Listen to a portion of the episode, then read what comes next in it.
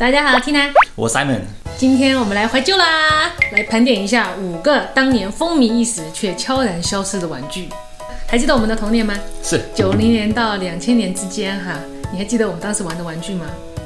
呃，依稀还记得清楚。你如果觉得一时想不起来哈，我给你看一下这张图，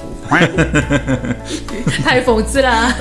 我们小时候学校门口一定会有这样的一个摊儿啊，呃，一般老板娘都这样叫你的，说啊孩儿啊来啦，要不要玩一下我们最近最火的那个爬墙人？哦，好啊，阿姨，来来两个，我送你一个玻璃弹珠。谢谢阿姨。啊，乖孩儿，阿姨，下次再来啊。太三八了。好，那我们现在开始盘点一下我们当时玩过的那些玩具。Simon 和我来自不同的地方哈，我也想看看我玩过的，他有没有玩过。如果我们把这五个玩具按照时间排序的话，第一个出现的就是彩虹圈圈啊，我知道啊，玩过的啊。是不是玩一玩就不知道怎么玩了？它就是弹簧嘛，它就都都短短短的，就是在手上这样弹呐、不过这个东西嘛，也没有一个说明书哈，当年也没有网络查这个东西到底应该怎么玩，所以具体怎么玩一直都是我的一个童年未解之谜。直到今天我才知道这个东西的正确打开方式啊你现在才知道？啊！你知道吗？知道啊，你一直都知道吗？我也是前段时间看我们家两个小宝玩才知道的。我这两天知道这个东西是这么玩的，我真的震惊了。它的功能是自动行走，你看它这个物理性质其实很高级，它是可以无外加驱动力，只要有高度差和特定环境就能自主行动。诶、嗯，这个玩具是怎么发现的呢？挺有意思的啊。这是当年美国非常风靡，然后传到亚洲来的一个玩具，美国叫做 Slinky。然后这么可爱的名字啊 对，他是一个海军机械工程师，正好在研究一个稳定船的弹簧仪器。他当时就做了很多模型嘛，其中有一个弹簧模型就不小心掉到地上了，然后就开始嘣儿嘣儿嘣儿走起路来。他的老婆突然觉得这个东西挺好玩的，就把这个东西呢做成一个小的玩具送给旁边的邻居小朋友，结果大家都玩得好开心。原来是这样火的啊！之后，他们决定把这个玩具做成一门生意，然后把它卖给全球。所以，这个当时风靡全球小朋友的玩具，也被评为了本世纪世界最佳玩具之一。这东西曾经这么火啊！这个玩具不单单只是一个我们童年的回忆这么简单，其实它的一个物理原理非常的先进啊。有大学的教授用这个去解释和研究电波，甚至 NASA 也把这个拿去用在一个航天飞机的零重力物理学实验里面。所以它到底是个什么原理？我说了你也听不懂。就是你你说说看啊！好，我跟你讲啊，它是因为它的收尾惯性段抵抗很小的轴向刚度，所以甩下下一阶的时候就会重复前一个状态。为了更好的理解呢，下楼梯的过程就类似于第一宇宙速度挣脱地球引力的意思。啊，不好意思啊，是我思想太浅薄了。我也是。好，下一个吼吼吼啊，对吧？吼吼所以这个东西到底叫什么？我不记得了，当时可是很红的这个东西，这个就这个就叫豆片所以台湾也流行玩这个。哦，火的很。啊、是吧？我们也是全校都在玩啊。嗯、我们当时没有一个很统一的名字叫这个，我们都会有一个暗语，就是下课要不要去玩圈圈，圈圈。所以它这个玩法就是两边人各拿出自己的一个豆片，对吧？而且还是回合制的。你如果弹的这个豆片能够盖在人家另外一个豆片的上面，你就可以把人家豆片拿走，是吗？是的，就是这么简单的规则。嗯，这个差不多是我小学一二年级火起来的一个玩具。刚开始的时候，其实这个豆片都是相对于形状是简单单一的。我们当时凭的就是真本领去赢人家的。直到有一天，游戏规则被打坏了，嗯，由小朋友擅自决定，在这个豆片上面开始涂立可白。他就是拿立可白在这个豆片上面开始涂，涂的像个太阳蛋的形状的东西，嗯，所以就在中间增加了一个高度。印起来之后，它就是有个不规则形状，让它可以天生就是长在那里，就代表说你完全不需要技术，你只要轻轻的一推就可以压到人家头上，特别不要脸。当年那个靠立可白抢我豆片的男人，给我出来！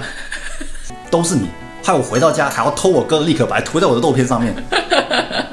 哎呀，我跟豆片的关系有一个非常曲折的故事。本来呢，我只有几个豆片，也没有激起多大的收集的欲望。结果有一天我在楼下捡到一包限量版的豆片，一大包，里面什么都有。然后就像天上掉下来的，哇，当时我宝贝了一个暑假，你知道吗？每天摸。直到开学那天，我就拿我的豆片去跟人家斗，结果围观的有一个同学黑脸跑出来说：“你这一包豆片是我的。”都当场被抓包。哦，然后就哦，百口莫辩，你知道吧？我所以，然后我就默默的把我这一包给他了，那种感觉你知道吗？就是那种好不容易男神跟前女友分手了，看上我这个备胎，结果暑假了以后他又跟前女友跑了。好，下一个这个就是戳戳抽奖格子，你玩吗？嗯，你这个感觉是女生玩的吧？也有男生的版本啊。哦，有啊，我们知道这个游戏，只是这个重点不是在女生玩还是男生玩，而是谁家有钱谁来玩。你每次花一点点钱给老板娘，然后你就可以搓一格，然后每一格里面都会有一个惊喜的小礼物在里面，小玩具、小礼物之类的哈。这个我印象太深刻了。我曾经看到过一个富二代，他就在那个小卖部那边，他说：“阿姨，我要一个直升飞机。”然后他就从一一路搓到最后，然后还没有抽到直升飞机。有钱就是任性啊！那个小卖部阿姨都笑傻，你知道？还要再来一次，下一个绝对是直升飞机。大买卖，你现在看起来是很土啊，但是你仔细想想这个玩具的原理，这就是最初的盲盒的雏形啊。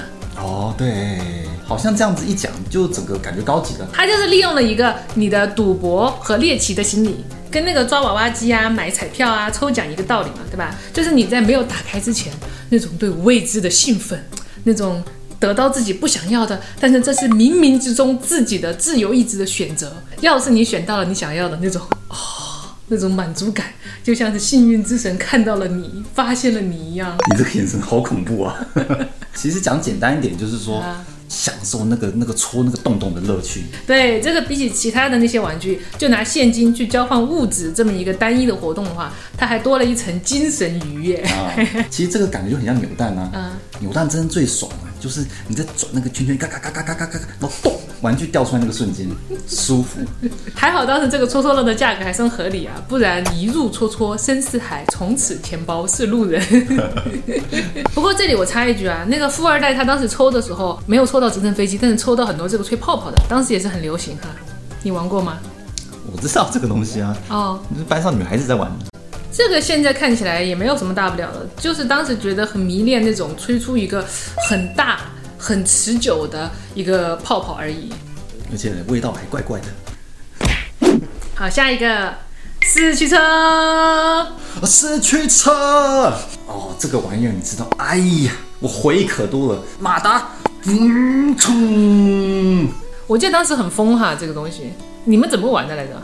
哎，我跟你讲，这个东西啊，多疯狂！那个年代，你随便路上抓一个小男生，一把他口袋一翻出来，就是一台四驱车。这么疯啊！当时全班的男同学，每个人人手一台，大家斗智斗勇，就是拼了谁改的厉害，谁能谁能干得过对方。速度与激情啊，在那个跑道上面，我们就是要燃烧我们的青春，奔跑啊！跟那个 赛马，好土，赌马。赌马，其实是同个概念。然后当时我们看那个漫画，哇，热血啊！啊，我知道那个漫画，这个算是一个比较先进的当时早期的一个市场营销手法嘛。他们开创了一个用漫画 IP 带动周边商品的一个营销，连我都记得冲刺流星，对不对？是，啊你看的是那个啊？什么嘛，不就是四个人吗？然后他们每个人都有一台车，有一个长得像胖虎一样，还有一个女生。这不不不不是不是，我们看的《暴走兄弟》。啊，暴走兄弟你没看过？小豪小烈啊，一个蓝头发，一个红头发，啊旋风冲锋龙卷风。哦，是有两部啊。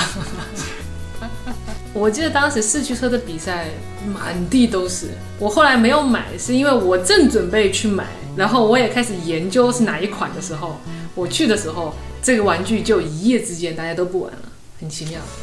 还记得吗？哈，很很奇怪，很奇怪。我去搜了一下，差不多四驱车的兴起和衰落和网吧的崛起的时间有正向的关系。哦，真的吗？嗯，你们叫网咖哈，就是后来的小伙伴都开始上网打游戏了，大家都开始不玩四驱车了，从此这个东西就没落了。嗯，但是我个人哈还是很喜欢这种有动手调制，甚至可以有一点创造性的玩具。我们身边可能有朋友现在在当一些机械工程师，会不会有可能当时他们就在玩这些迷你版的车子的时候，给他们带来了一些热情？是啊，你说我们小时候当年就是为了改装啊，加了各种轮子，哦，一想起来回忆涌上心头啊。当初就是为了追求那个轮子啊，一定要够宽、够薄，抓地力够，摩擦要强，还有那颗核心的马达，讲的就是它的动力。哎呀，你不要让我讲，我一讲我停不下来。哦，啊，还有还有还有，就是它的尾翼啊，你一定要加装，让它的流体力学，车子要压得够低，冲了才快。然后好，不讲不讲不讲了。好，接下来就是还有还有还有还有，当时的小朋友呢，通过不断的改装、看结果、再挑战，实现自己的想法和创意。我个人觉得啊，这种天然的物理体验，比那些其他的玩具或者是游戏的那种单纯的刺激来说的话，这种更有魅力。最后一个电子宠物，你们也玩吗？玩。当时就全班同学都在玩这个东西，好不好？而且你，哎呀哎呀，你这个啊，啊，这这个是那种很很很低阶段的机子，都是小小朋友啊、小女生在玩的。啊，你们玩什么？你们不是我玩这个？们玩的叫做怪兽对打机。它它也是一样，你这养成你的宠物。它真正最革命的一个设计就是说，它可以联机对打。还可以联机对打，怎么、对怎么连？它是有有一个接口，然后两个碰在一起之后，两个怪兽就可以互相打。然后呢，你打的时候你还要靠秘籍啊，啊，因为你还还有秘籍，很讲究的。但是你要那 A A B B A B C 这样按，然后谁的手速越快，谁越有可能会赢。然 后就是把嘴给我闭上，我说一个数，三秒钟，A B A B 上下上下全部给我按满了，预备起，然后就啊啊啊啊这，哎呀，这个玩具就好可惜啊！我当时我准备去买的，班上有很多同学也有了，我已经去市场了解了一下，发现有点高出了我的预算。你才多大，还什么预算？我觉得可能有些太小的朋友不能理解这个电子宠物当时火到什么程度啊！这个堪比前两年我们全网都在疯的那个佛系青蛙。呃，意思差不多。哎，可是当时这个玩具也是一样，很快出现就很快就消失了。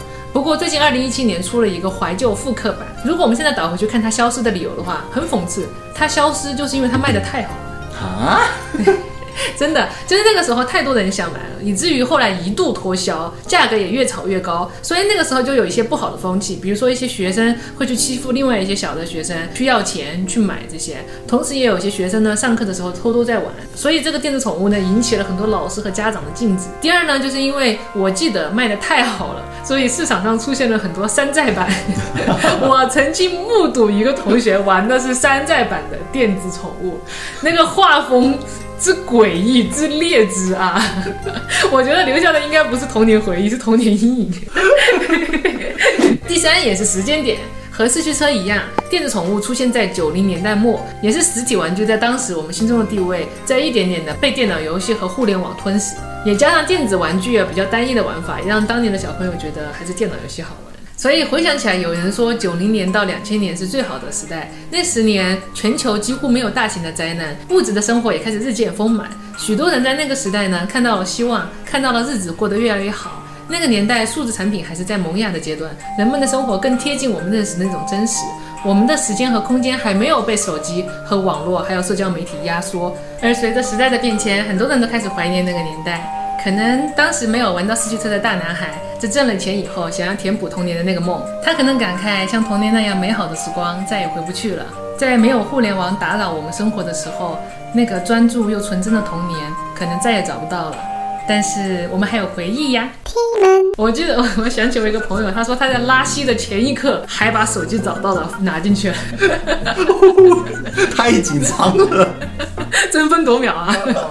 我们哎，我们以前上厕所的时候都是在干些什么事情？你还记得当时最大的娱乐就是看那个洗发水背后的成分表吗？